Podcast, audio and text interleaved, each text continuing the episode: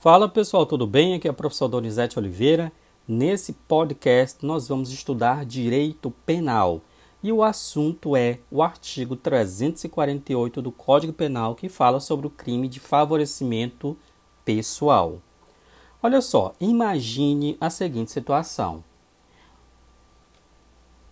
um amigo seu comete o delito de roubo e quer que você o esconda na sua casa, na sua residência, para que ele não seja pego em flagrante pela polícia. Se você ajudar esse seu amigo a fugir da polícia, você também estaria cometendo um delito. E o nome desse delito a gente já viu, é favorecimento pessoal, também chamado de homicídio, homicídio com H estando previsto no artigo 348 do Código Penal, que diz o seguinte: auxiliar a subtrair-se a ação de autoridade pública, autor de crime a que é combinada pena de reclusão. A pena é de detenção de um a seis meses e multa. Então, olha só, o delito de favorecimento pessoal, o delito de favorecimento pessoal é classificado como um delito parasitário, acessório ou delito de fusão. Olha só esses nomes: delito parasitário, acessório ou difusão. Por quê, senhores? O que, que um parasita faz? Lembra de um carrapato nas costas de um boi, de um gado, de uma vaca. O parasita, ele depende, a sua existência depende de um outro animal. Nesse caso aqui, o delito parasitário, ele pressupõe a existência de um crime anterior. Por isso é que ele é parasitário. E esse crime anterior, crime antecedente, pode ser de qualquer espécie, pode ser doloso, pode ser préter-doloso, pode ser culposo, consumado ou tentado, contanto que se trate de crime. Portanto, esse delito, essa infração penal anterior não pode ser uma contravenção penal, ok? Só pode ser crime, tá? Como você viu, a pena de detenção de 1 a 6 meses e multa. Portanto, é uma infração de menor potencial ofensivo e será processada lá no GCRIM, Juizado Especial Criminal. A autoridade policial, se tiver conhecimento da prática de de favorecimento pessoal não lavrará um auto de prisão em flagrante delito, e sim um TCO, termo circunstanciado de ocorrência. Pois bem, vamos lá estudar um pouquinho mais a fundo esse delito. Olha só.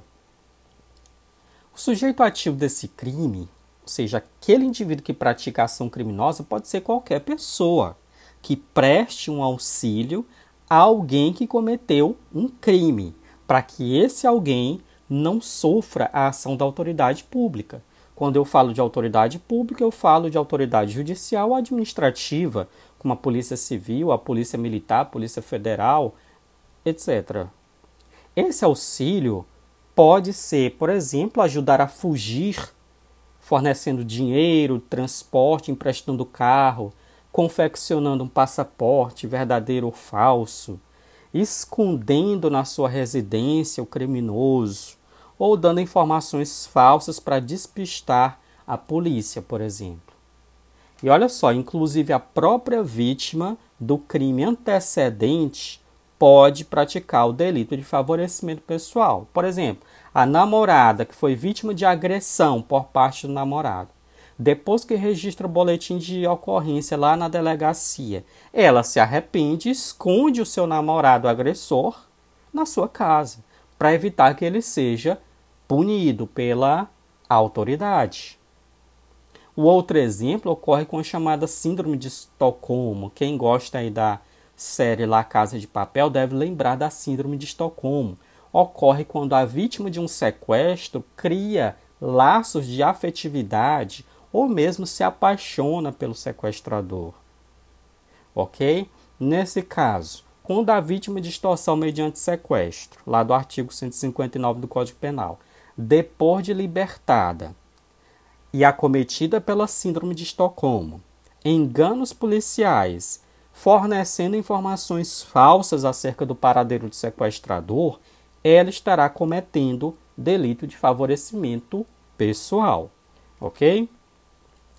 Quem não pode ser autor desse delito? Veja, como o favorecimento pessoal consiste no ato de auxiliar o autor, coautor ou partícipe de um crime antecedente a se evadir, a fugir da autoridade, não podem ser sujeitos ativos do favorecimento pessoal quem foi o autor, coautor ou partícipe do crime antecedente. Ou seja, o autor, coautor ou partícipe do crime antecedente só responde pelo crime antecedente, tá?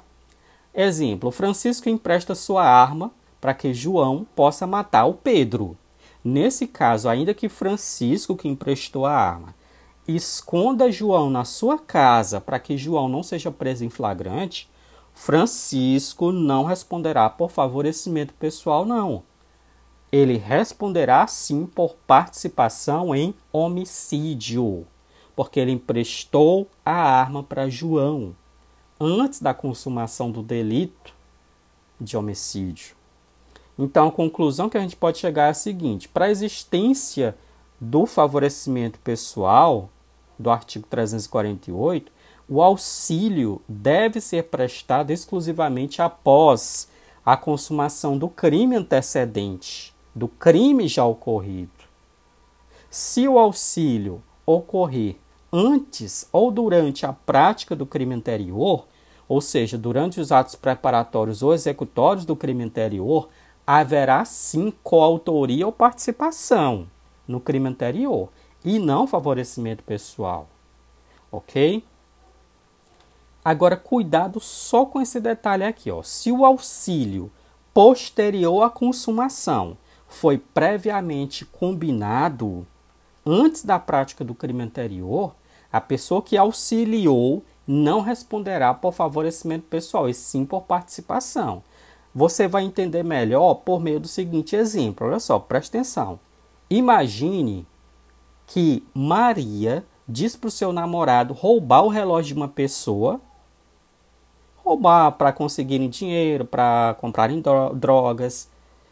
Olha só, Maria incita, diz para o seu namorado roubar o relógio de uma pessoa que, depois que ele consumasse o delito de roubo, iria escondê-lo na sua casa. Maria iria esconder o seu namorado na sua casa, porque ninguém iria encontrá-lo lá. Como houve uma combinação prévia, Maria não responderá por favorecimento pessoal, não mas sim como partícipe do crime de roubo. Agora, se simplesmente o namorado dela, Maria, batesse na sua porta e dissesse que havia acabado de cometer um crime sem conhecimento de Maria, aí sim, Maria iria responder por favorecimento pessoal e não por participação no crime antecedente. Ok? Caso escondesse seu namorado para ele não ser preso. Então a moral da história que fica é a seguinte: é, o auxílio prestado durante os atos preparatórios ou executórios do crime anterior configura participação no crime anterior e não favorecimento pessoal. Agora, o auxílio prestado após a consumação do delito anterior configura sim favorecimento pessoal, salvo se esse auxílio que ocorreu posterior à consumação do delito anterior tiver sido previamente combinado com o autor do delito anterior. Bacana? Olha só, é possível a caracterização do crime de favorecimento pessoal mesmo quando for desconhecido o autor do crime antecedente. Por exemplo, uma pessoa desconhecida comete um furto e você ajuda ela a fugir da polícia. Esse autor desconhecido consegue fugir e acaba não sendo identificado. Ninguém sabe o paradeiro dele. Mas a polícia conseguiu identificar você, que o ajudou. Você se ferrou. Você vai responder por favorecimento pessoal. Ok? Em relação ao advogado, será que o advogado que aconselha o seu cliente a fugir da polícia, será que ele vai ser punido por favorecimento pessoal? Olha só, o advogado não é obrigado a dizer onde se encontra escondido o seu cliente. Agora, se ele esconder o cliente na sua casa para não ser pego, se ele confeccionar passaporte, se ele emprestar um veículo para o seu cliente fugir, enfim, se ele auxiliar na fuga do seu cliente, ele responderá sim, mesmo sendo advogado, pelo delito de favorecimento pessoal. Então ele pode aconselhar ou até mesmo induzir o seu cliente a fugir, se evadir da autoridade policial. Mas o que ele não pode é prestar auxílio nessa fuga, senão ele responderá pelo 348 do Código Penal. OK? Também não haverá favorecimento pessoal quando, em relação ao crime anterior, houver uma causa de exclusão da ilicitude. Por exemplo, se, se o crime anterior for cometido sob o palio de legítima defesa, de estado de necessidade ou de outra causa que exclua a ilicitude desse crime anterior, quem ajudar esse autor do crime anterior, quem prestar auxílio a ele, não responderá por favorecimento pessoal, ok? Do mesmo modo, ocorre em relação à extinção da punibilidade. Se houver extinção da punibilidade em relação ao crime anterior, como por exemplo prescrição em relação ao crime anterior, quem prestou auxílio a esse criminoso não será punido por favorecimento pessoal, não, porque o crime anterior já estará é, é, com sua punibilidade extinta, ok? Em relação à escusa absolutória, a gente vai ver daqui a pouco do que se trata a escusa absolutória. Olha só, em relação a atos infracionais praticados por crianças, aliás, por adolescentes. Se um adolescente praticar um ato infracional equiparado a estupro, a roubo ou qualquer outro tipo de ato infracional, e você prestar auxílio a esse adolescente, escondendo ele ou ajudando ele a fugir da polícia, você não cometerá o delito de favorecimento pessoal, não. Incrível isso, né? Porque a lei, o artigo 348, fala em crime anterior. E você sabe que criança e adolescente não cometem crimes, cometem atos infracionais equiparados a crime. E o Código Penal e o direito penal não admite analogia em malam partem, analogia em desfavor do investigado ou acusado, ok? Então, se alguém prestar auxílio a um adolescente que cometeu ato infracional, esse alguém não será punido por favorecimento pessoal, não, ok? É, olha só, como a gente sabe, o delito de homicídio ou favorecimento pessoal é um delito contra a administração da justiça, né? Está lá no capítulo dos crimes contra a administração da justiça. O sujeito passivo, nesse caso, é o próprio Estado. E o objeto jurídico, ou seja, o bem protegido, nesse caso, é a administração da justiça, relativamente à eficiência da atuação das autoridades públicas, a eficácia das diligências realizadas pelas autoridades públicas que querem é, perseguir determinado agente ou capturar determinado agente, né, para realizar o seu trabalho. Agora existe uma forma privilegiada, além da pena ser pequena desse delito, ainda existe uma forma privilegiada, ou seja, com uma pena menor ainda, que está lá no parágrafo 1 que diz o seguinte: se o crime, se ao crime não é combinada a pena de reclusão, a pena é menor ainda, é de detenção de 15 dias a 3 meses e multa, também infração de menor potencial ofensivo. Ok?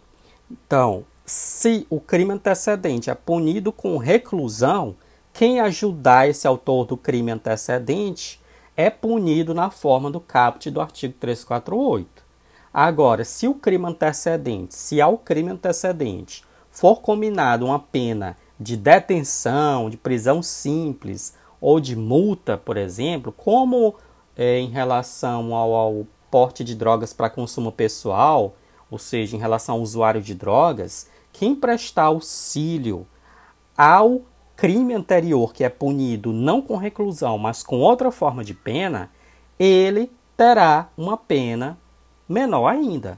Terá a pena do parágrafo 1, ou seja, a forma privilegiada do favorecimento pessoal detenção de 15 dias a 3 meses, ok? Em relação à consumação e à tentativa, olha só, Imagine que Francisco esconde José, que é autor de um crime, para que José não seja pego pela polícia. Só que a polícia já tem um mandado de busca, apreensão e prisão para José. Aí vai na casa lá do Francisco e encontra o José dentro do armário. Estava escondido lá dentro do armário. Nesse caso, a polícia conseguiu prender o José, apesar da tentativa de Francisco tentar escondê-lo. Nesse caso, ocorreu o que? Tentativa de favorecimento pessoal.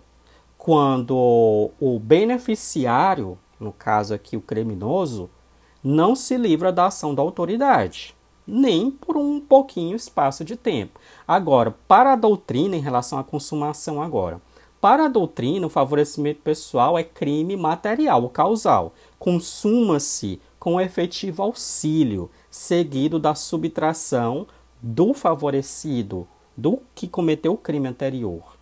Ok? É, por exemplo, alguém que confecciona um passaporte para outra pessoa que realizou, acabou de realizar um crime e esse alguém é preso posteriormente lá no aeroporto do outro país onde ele chegou. Nesse caso, houve consumação do delito, sim, tá? Porque o uh, favorecimento pessoal já ocorreu com o simples fato do, do autor prestar auxílio àquele que cometeu o delito anterior, mesmo que tenha sido por pouco tempo, mas ele conseguiu se evadir da ação da autoridade pública, apesar de ter sido pego posteriormente pela Polícia Internacional lá no outro país, ok? Agora vamos lá para o parágrafo 2 que trata da chamada escusa absolutória. Olha só. É, lá no artigo 388, 348, parágrafo 2, se prevê o que? Olha só, se quem presta auxílio é ascendente, descendente, cônjuge ou irmão, você pode memorizar assim, ó, CADI, cônjuge, ascendente, descendente ou irmão, esse que prestou auxílio fica isento de pena. Ele não responderá pelo delito de favorecimento pessoal. Isso, pessoal, é para, digamos, fortalecer os vínculos familiares, né? Porque seria inexigível você, por exemplo, obrigar você a não esconder o seu irmão ou seu pai que acabou um delito, acabou de cometer um delito. Tá? Então, seu pai acabou de cometer um delito, você pode escondê-lo, você pode prestar auxílio material a ele, que você não será punido por favorecimento pessoal sua, seu cônjuge acabou de cometer um delito, seu irmão, seu descendente, filho, neto, bisneto, seu ascendente, pai, avô, bisavô, essas pessoas não serão punidas se ajudar os seus parentes a se evadirem a ação da autoridade policial, ok? Abrange também não só o cônjuge, mas também o companheiro, aquele que mantém união estável com você, tá certo? Bem, senhores, falamos do artigo 348 do Código Penal, delito de favorecimento pessoal ou homicídio, e eu, eu espero que os senhores tenham entendido essa aula de hoje. Me siga nas redes sociais, arroba Oliveira, lá no Instagram.